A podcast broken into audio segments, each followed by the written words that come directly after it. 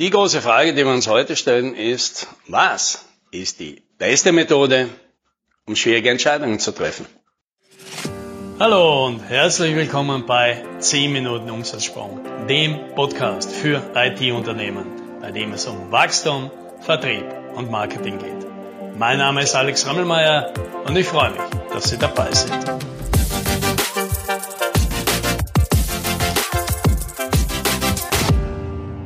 Als ich ein Jugendlicher war, musste ich mal wieder Geschichte büffeln. Ja, Geschichte war damals definitiv noch nicht mein Lieblingsfach. Ja, heute ist es schon viel besser.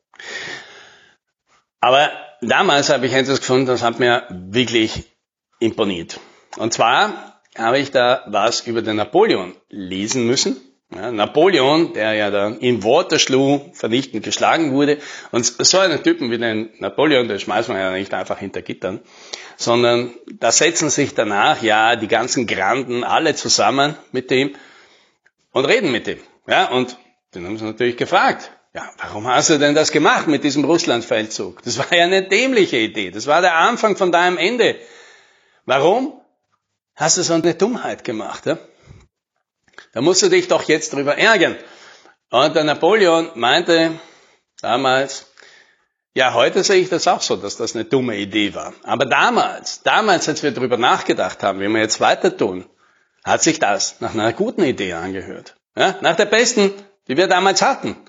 Und das haben wir deswegen gemacht. Und warum soll ich mich jetzt dann darüber ärgern?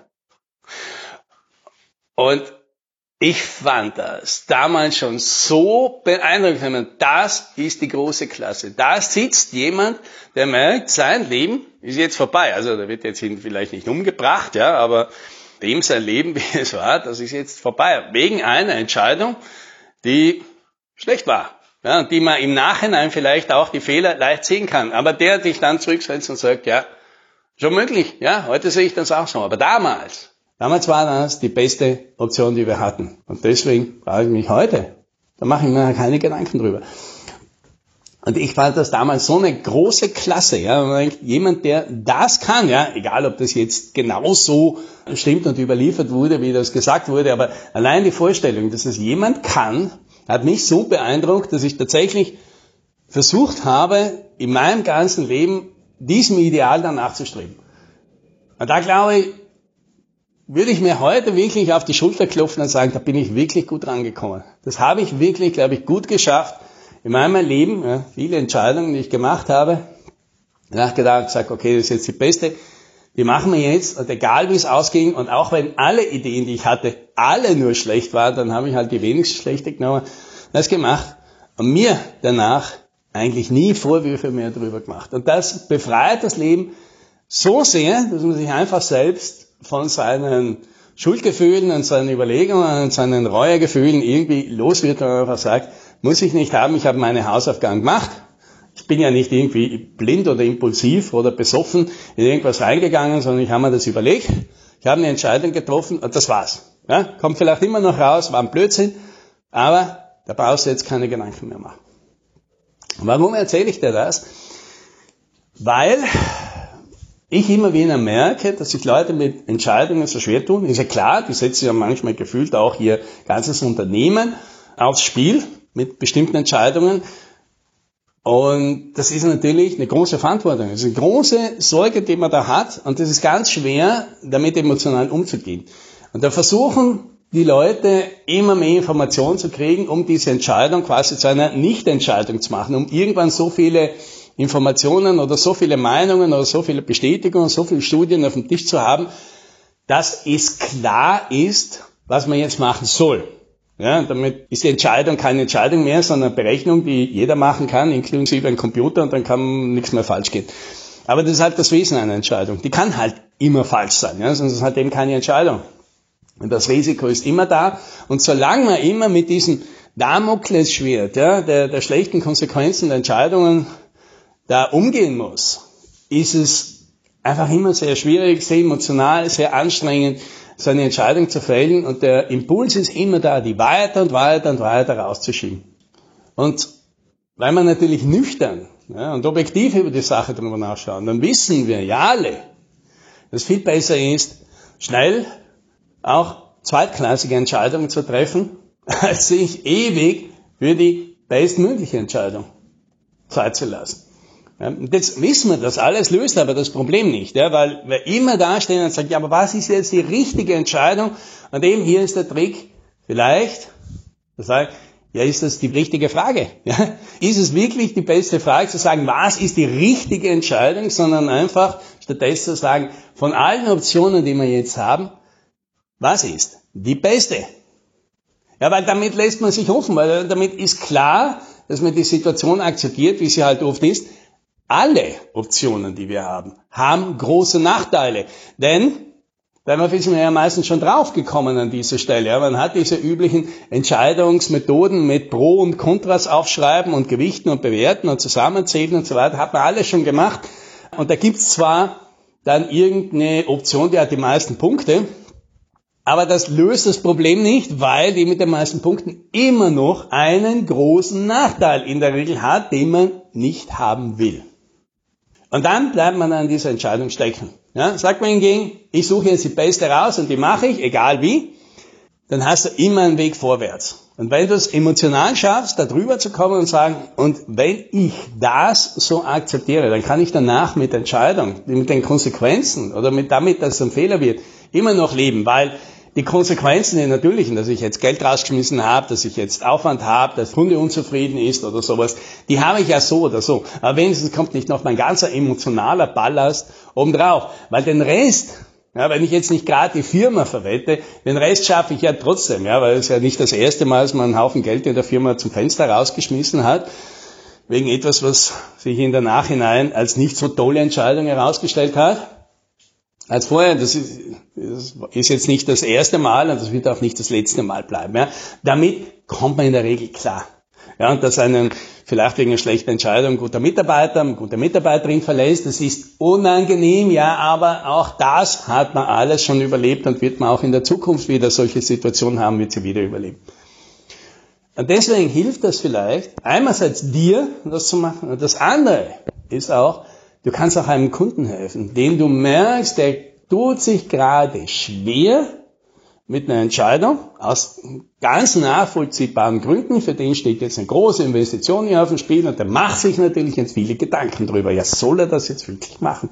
Die Trick ist der gleiche. Versuch, dem Kunden zu helfen. Einerseits, ja, zu sagen, musst du ja wirklich die richtige Entscheidung treffen oder reicht es nicht aus, wenn du Bestmögliche triffst? Und dann legst einfach alle Entscheidungen vor dem klar. Du legst ihm einfach alle hin und hilfst ihm bei der Entscheidung. Ja, und da machen wir mal ein Beispiel. Nehmen wir an, du möchtest dem Kunden einen Service verkaufen für 100.000 Euro im Jahr, einen IT-Security-Service. Ja, das ist alles drin.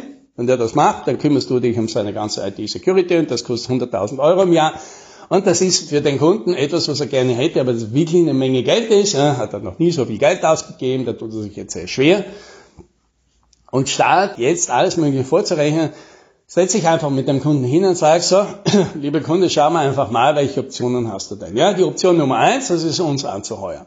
Gut, das ist, glaube ich, eine Option, die alles macht, was du gerne hättest, kostet dich halt viel Geld. Ja, schau mal einfach mal, was könntest du mit dem Geld denn sonst machen? Option Nummer zwei, du heuerst jemand anderen an. Das ist in so einer Entscheidung wahrscheinlich jetzt nicht die relevante Funktion, weil sonst wäre der Kunde wahrscheinlich schon wieder eben in so einem Vergleichsmuster und sagt, okay, ich habe fünf Anbieter und die muss ich jetzt bewerten. Das funktioniert mit den üblichen Methoden, die man kennt. Das ist wahrscheinlich nicht das Kriterium. Ja? Aber trotzdem ist es mal da. Ja? Und sagt, kannst auch jemand anderen anheuern für das gleiche Geld. Ja? Vielleicht findest du da jemand, der macht das besser. Das schaffst von allein. Nächste Variante. Kannst versuchen, jemand intern anzuheuern. Kannst du überlegen, ja, möchtest du einen Mitarbeiter, Mitarbeiterin anheuern? Ja, und dann muss man natürlich überlegen, für das Geld kriegst du da jemanden, der das alles kann, weil du findest mit 100.000 Euro sicher auch jemanden, der bei dir hier mitarbeiten will. Aber kann diese Person strategisch und operativ das alles, kann sie mit allen unterschiedlichen Themen aus? Und was ist, wie gehst du damit um, dass diese Person natürlich Urlaub hat und krank ist und gerade in dem Sicherheitsbereich die anderen nicht drauf warten, bis deine Mitarbeiter dann wieder da sind. Abgesehen natürlich von dem ganzen Thema Recruiting und was ist, wenn die Person wieder geht. Ja, also ist das deine beste Option. Ja. Nächste Option, kannst du natürlich schauen, deine bestehenden Mitarbeiter, kannst du die dazu bringen, dass die da hinkommen, ja, kannst du die dorthin trainieren, äh, können die das, äh, das Thema vielleicht abhandeln, ja, dann brauchst du niemanden neuen aufnehmen, ja. Die Frage, die du dir natürlich jetzt stellen musst, ist, ja, warum machen die das im Moment nicht? Ja, haben die Zeit dafür überhaupt, ja? Und du sagst, selbst wenn du sie dahin trainieren könntest, haben alle die Fähigkeiten, haben alle die Ressourcen, sitzen die im Moment alle rum und verplempern ihre Zeit mit irgendwas, was eh nichts bringt. Ja? Die Zeit können sie auch verwenden, um das neue Thema zu machen. Ja, wenn nicht, muss ich natürlich fragen, ja, wie soll das gehen? Ja, aber natürlich, auch das ist eine Option. Wenn du sagst, okay, dann entwickle ich meine bestehenden Mitarbeiter hin und stelle halt jemand anderen ein, um die Sachen zu machen, die die bisher gemacht haben. Ja? Liebe Kunde, ist es eine Option für dich? Und dann, natürlich, Selbstverständlich gibt's immer die Option, lieber Kunde, du machst einfach nichts. Du sparst dir das Geld, legst das Geld auf die Kante, kaufst dir was Schönes damit oder ja, du sparst das halt auch für Probleme, die du vielleicht in Zukunft haben wirst. Ja? Und vielleicht, ja, wenn du denkst, ja, viel werde ich nicht haben, ich werde halt hier und da mal einmal im Jahr ein 70.000 Euro Problem deswegen haben, ja, dann ist es vielleicht eine gute Entscheidung, einfach das Geld zu sparen und das Problem damit zu bezahlen. Und wenn du davon ausgehst, du hast aber vielleicht irgendwann mal ein 1 Millionen Problem, deswegen hat das öfter als alle 10 Jahre, dann ist es vielleicht keine so gute Idee. Aber ja, alle diese Optionen gibt es. Und wenn du dem Kunden hilfst, ja, der Kunden vielleicht auch fragst, ob es noch was anderes sieht, dann kannst du ihm vielleicht dabei helfen und sagt, unterm Strich, ja, gibt es keine perfekte Option für mich. Und es ist ja ganz realistisch, dass es keine geben wird, also mache ich einfach die beste von allen. Und das das bist vielleicht dann ja auch du, wenn du ihm wirklich gut geholfen hast und der das spürt und merkt, dass du hier auf seiner Seite bist, ja, dann entscheidet er sich vielleicht letztendlich genau deswegen für dich. Und das, das wünsche ich dir. Happy Selling.